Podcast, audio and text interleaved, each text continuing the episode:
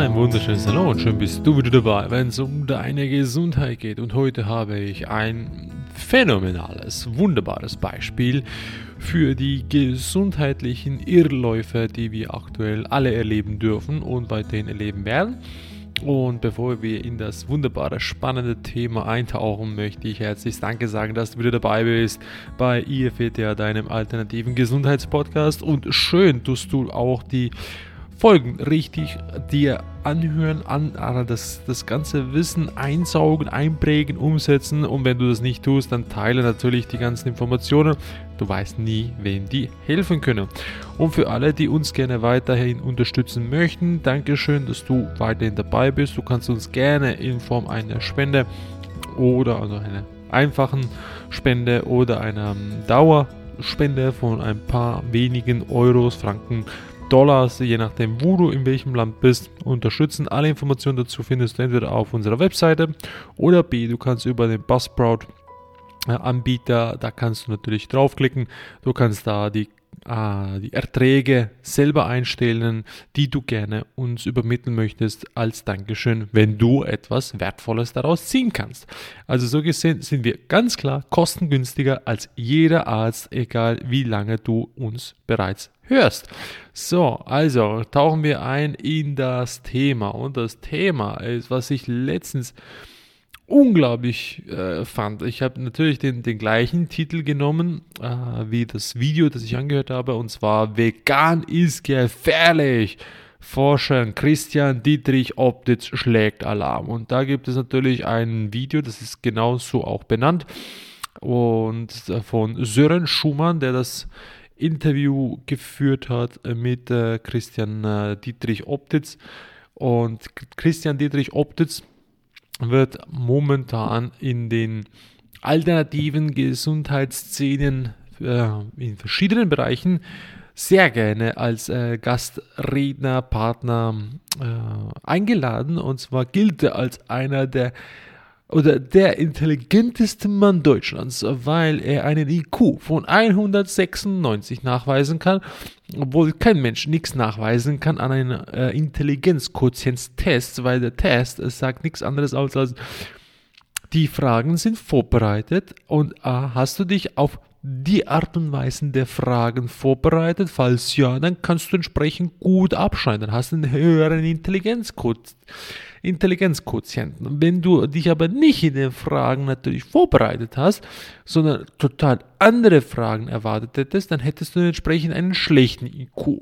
So, ergo, entweder bist du für den Test sehr intelligent, dann heißt es, du hast dich gut vorbereitet auf die Bücher, die man dir, also sprich die Fragen aus den Büchern, wo man dir Fragen stellt, kannst du dir äh, Fragen beantworten, oder du bist halt strohdumm und du kennst dich halt nur mit anderen Sachen aus, die halt eben da nicht gefragt werden. So, und das ist mal schon eine wichtige, wichtige Erkenntnis, die ihr mitnehmen sollt, weil jeder Test beruht auf dem gleichen System. A, ich füttere den mit Fragen aus einem bestimmten Bereich und stelle diesen den Menschen. Und wenn du darauf gut antworten kannst, dann bist du super. Ne? Kriegst du gute Noten, dann bist du äh, ein super Student, kriegst vielleicht einen Doktortitel. Je besser du abschreiben kannst, desto höher dein Doktortitel.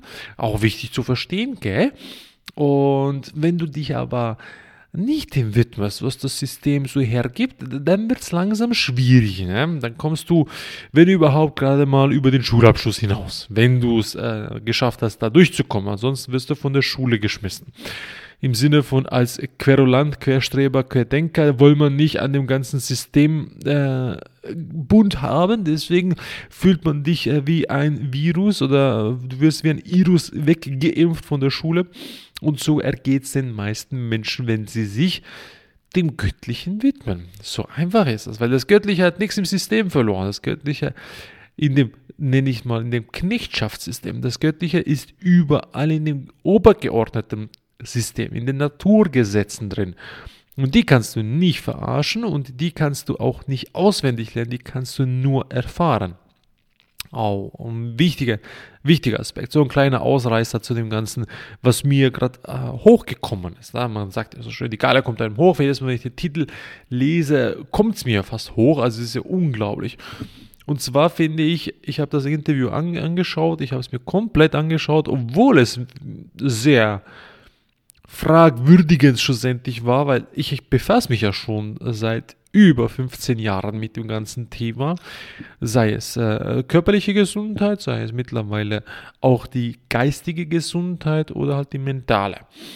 Und eine der Aussagen war natürlich da, dass äh, das Veganesser halt äh, ein neues Forschungsgebiet ist und dass das halt erst seit ungefähr 40er Jahren, äh, sage ich mal, aktuell ist. So. Und es gäbe keine Langzeitstudien, um nachzuforschen, ob das überhaupt was Gesundes sei. So.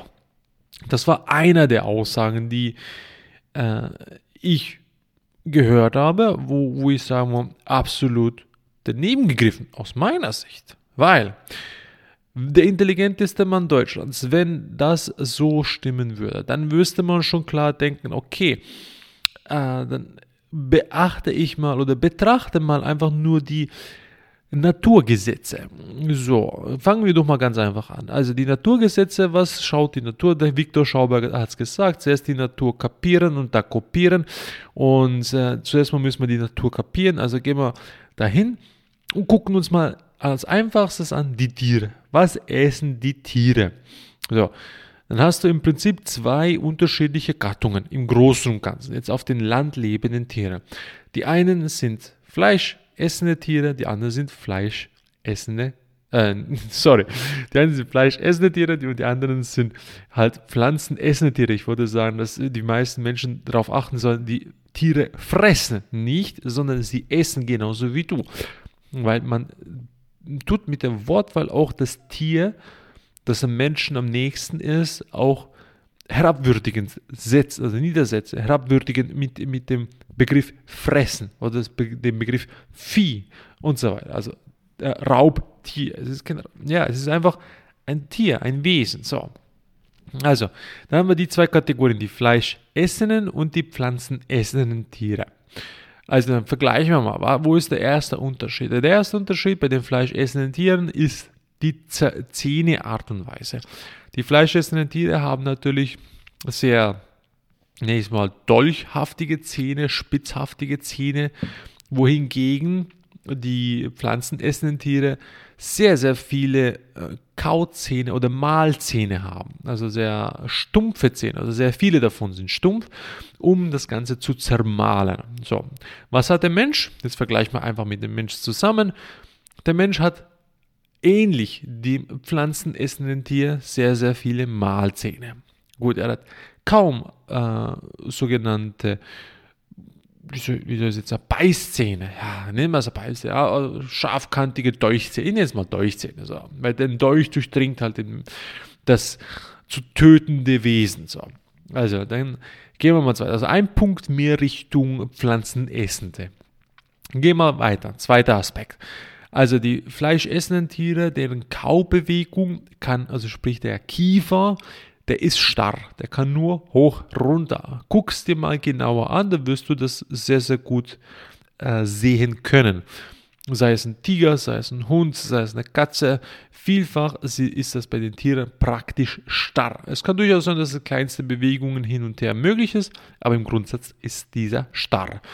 Bei den pflanzenessenden Tieren sieht es ganz anders aus. Da sind die Unterkiefer sehr beweglich, damit die mahlen können. Guck es dir doch an, ein Reh, ein Häslein, Meerschweinchen, ein, was willst du auch noch, eine Giraffe, ein Affe, nimm was du willst. Dann guckst du dir mit dem Menschen an, vergleich mit dem Menschen.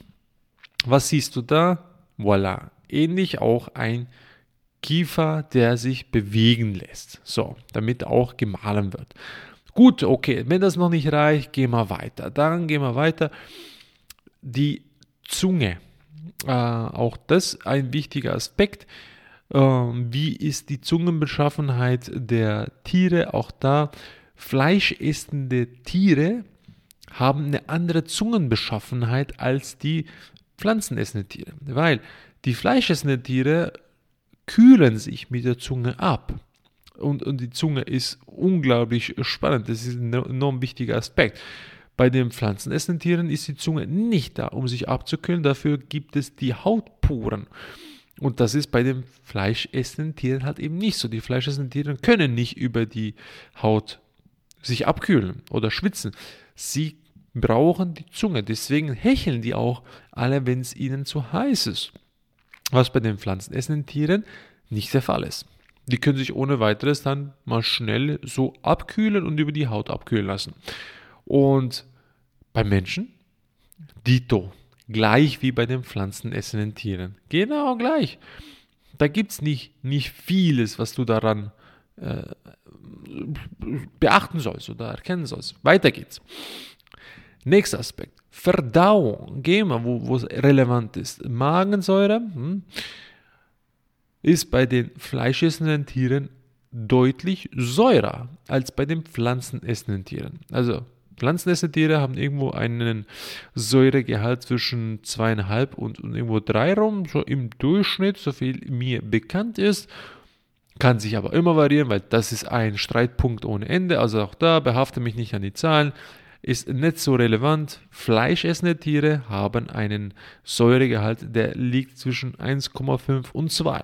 Im Durchschnitt, so viel mir bekannt ist. Auch da behafte mich nicht an den Zahlen. So gesehen, schau selber nach und siehe da, was hat der Mensch? Der Mensch ist ähnlich dem pflanzenessenden Tier was die Magensäure betrifft. Doch nicht, auch wenn das noch nicht ausreicht, gehen wir weiter Richtung äh, Darmtrakt. Relevanz, das ist ganz wichtig, der Darmtrakt. Also gehen wir mal weiter. Wie ist die Darmbeschaffenheit eines fleischessenden Tieres? Der Darm ist enorm kurz, die Verdauung enorm schnell. Das heißt, der Ausstoß hinten raus aus dem Popo ist enorm rasch. Also die Verdauungszeit beträgt zwischen 4 bis 6 Stunden im Durchschnitt und dann ist das Ganze schon draußen. Wie sieht es bei dem Menschen aus? Also bei den pflanzenessenden Tieren? Naja, ein bisschen anders. Verdauungszeit bis zu 24 Stunden, also komplett, ich meine, vom Magen, Verdauung bis hinten raus aus dem Popo zwischen 12 und 24 Stunden, im Durchschnitt eher länger. Und zwar um einiges länger, mindestens doppelt so lange. So, und dann, wie sieht es beim Menschen aus? Ähnlich. Beim Menschen auch zwischen 12 bis 24 Stunden. Teilweise geht es noch viel länger, weil der Mensch halt unter Verstopfungen leidet. Da kann es durchaus mal sein, dass es vier Tage lang sind. Ja, dann geht man halt zum Doktor, macht einen Einlauf und dann geht es dann wieder. Man zahlt dafür viel, viel Geld, obwohl man es alles selber machen könnte. So, also dann haben wir jetzt natürlich wieder entdeckt, dass es auch da wieder die Ähnlichkeit zu den pflanzenessenden Tieren ist.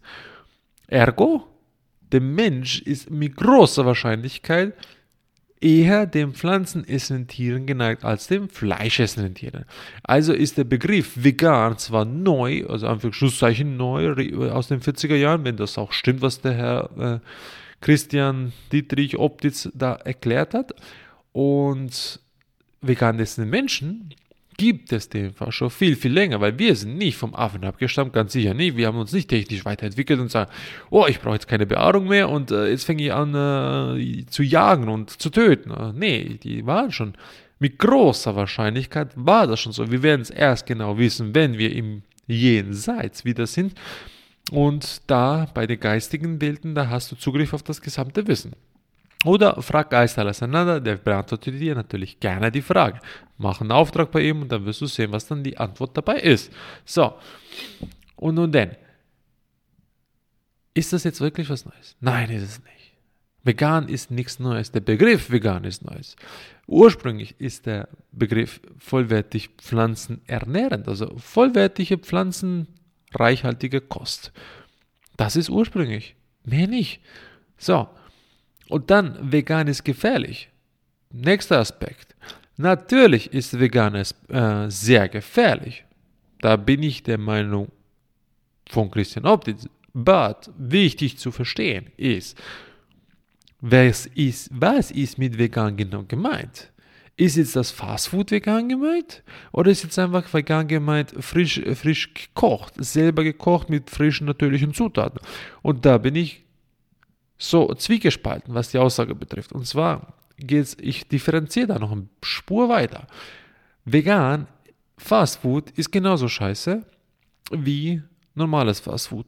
Nur mit dem Unterschied, dass du mit großer Wahrscheinlichkeit bei dem Fastfood vegan, was du, ich nenne es jetzt mal, bei den Restaurants kriegen kannst oder bei Takeaways, mit im Grundsatz gesünderen Zutaten zu tun hat, als mit dem äh, Schrott, das du bei normalen Fastfood wie bei McDonalds, was angeblich Fleisch ist, was schon lange kein Fleisch mehr ist, zu essen tust. Also, so, oder der Käse, der kein Käse ist. Der sieht zwar wie ein Käse aus, ist aber kein Käse.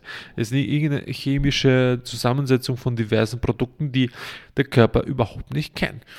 So, das ist mal ein Unterschied. Wenn du jetzt aber vegan gehst, und zwar vegan, nenne, ne, gehen wir jetzt Richtung vegan kochen, und du hast deine eigenen frischen Zutaten und du hast frische Gewürze oder getrocknete Gewürze, was willst du an einer Paprika jetzt erklären, dass die schlecht ist? Oder einem Ingengewürz oder einem äh, Zimtgewürz oder am Curry oder was auch immer. Du kannst bemängeln, dass da halt die Bodenqualität nicht so toll ist, äh, teilweise vielleicht Insektizide, Pestizide etc. Rückstände vorhanden sind. Ja, das kannst du erklären. Ja, kannst du sagen, das ist nicht so gut. Ganz klar. Okay. Wenn du es dann noch verkochen tust, was du in der Regel bei veganem Essen machst, dann hast du natürlich den ganzen Energiegehalt zerstört und du isst halt schlussendlich auch noch wieder totes Essen. Zwar ist es gesünder als die ganzen äh, äh, Milchprodukte, die ganzen Fleischkonsumprodukte, die ganzen Glutamate und, und äh, Hefeextrakte und Gewürze und E-Stoff und was auch immer da alles vorhanden ist bei dem klassischen Essen, ist es das Vegane so gesehen gesünder. Und das andere, was Fastfood vegan ist, da bin ich dennoch der Ansicht, dass es dennoch gesünder ist als das klassische Fastfood, weil eben du im Normalfall gesündere oder sage ich mal natürlichere Produkte hast, die du essen tust. So. Dann ist aber noch folgender Aspekt, folgender Aspekt. Das ist immer noch nicht das, was der Mensch braucht. Der Mensch soll der Natur gleichkommen. Also deine Atmung soll gleich der Natur, also sprich deine Nahrung soll gleich der Atmung sein. Ein ururaltes Sprichwort oder eine uralte Weisheit der hohen Priester, die im Prinzip die ganze Knechtschaft hervorgebracht haben, ist die Nahrung soll gleich der Atmung sein. Du sollst eigentlich durch das Atmen dich so mit Nährstoffen einsaugen können, dass du gesättigt bist. Hast du aber nicht die Möglichkeit, weil wenn du atmen tust, hast du mehr Giftstoffe eingeatmet als alles andere. Weil wo leben wir hier? In einer Müllhalde, nenne ich jetzt mal in einer Müllhalde, in einem Sklavensystem, nur dass uns das nicht bewusst fällt. So. Okay. Und nun denn, was ist eigentlich gesund? Auch die Frage kam, was ist eigentlich gesund? Gesund ist das, was vollkommen natürlich da wächst, ohne dein Zutreiben, ohne irgendwelche Mittelchen. Das ist gesund. Und wenn du es essen kannst und ohne weiteres, das ist gesund. Ein Spitzwegerich kannst du essen. Ein, ein, ein Frauenmänteli kannst du essen. Ein, einen weißen Gänsefuß kannst du essen. Ein, eine äh, Hundsrosa, sprich Hagebutte. Die Frucht kannst du essen, ohne dass du was tun musst. Du kannst Walnüsse essen, du kannst Haselnüsse essen, du kannst viele, viel, unglaublich viele Früchte, unglaublich viele Gewächse, also sprich äh, Wildkräuter, essen, ohne dein Zutun. Ohne dass du dir jemals Gedanken machen musst, wie muss ich das zubereiten. Du kannst es einfach nehmen und essen. So. Und das ist die wahre Natur und das ist die vollwertige pflanzliche Ernährung. Auch natürlich, und jetzt kommt der neumodische Begriff rohköstlich. Ja? ja, es ist roh und es ist köstlich.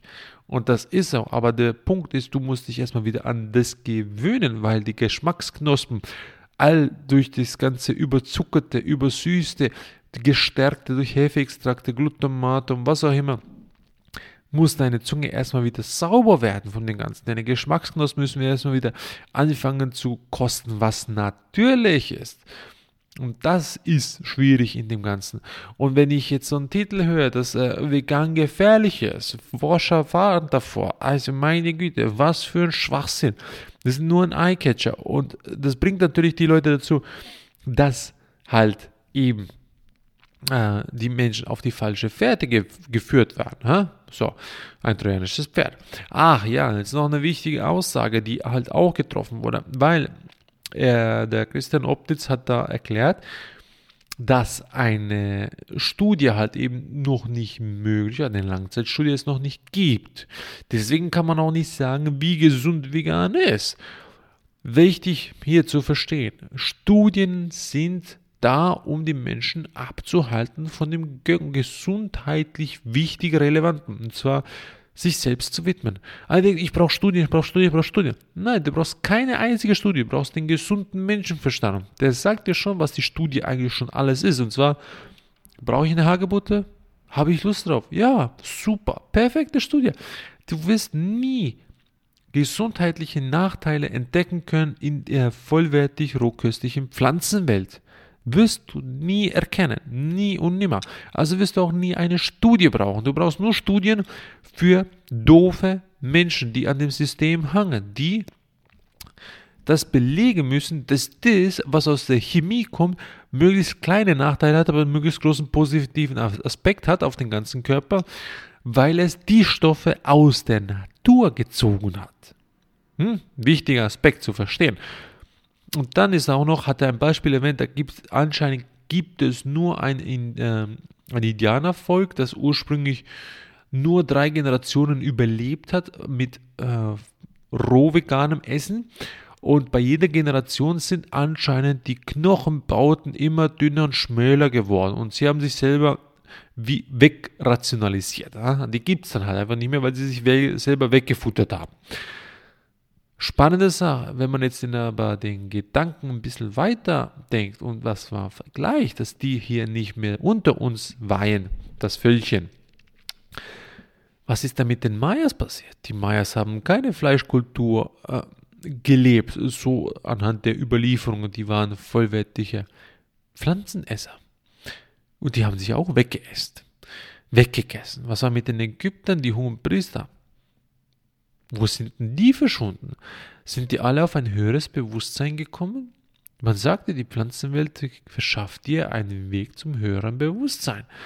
Kann durchaus sein, dass die das dann geschafft haben und die deswegen auf einmal aus nichts verschwunden sind.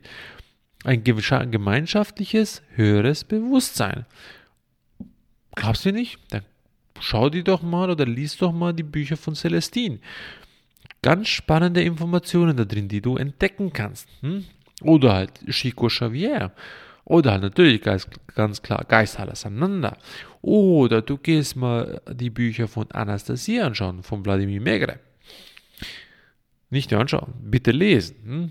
Wichtiger Aspekt. Also, mit solchen Titeln wie Achtung, Forscher warnt, vegan ist gefährlich und so ein Schwachsinn.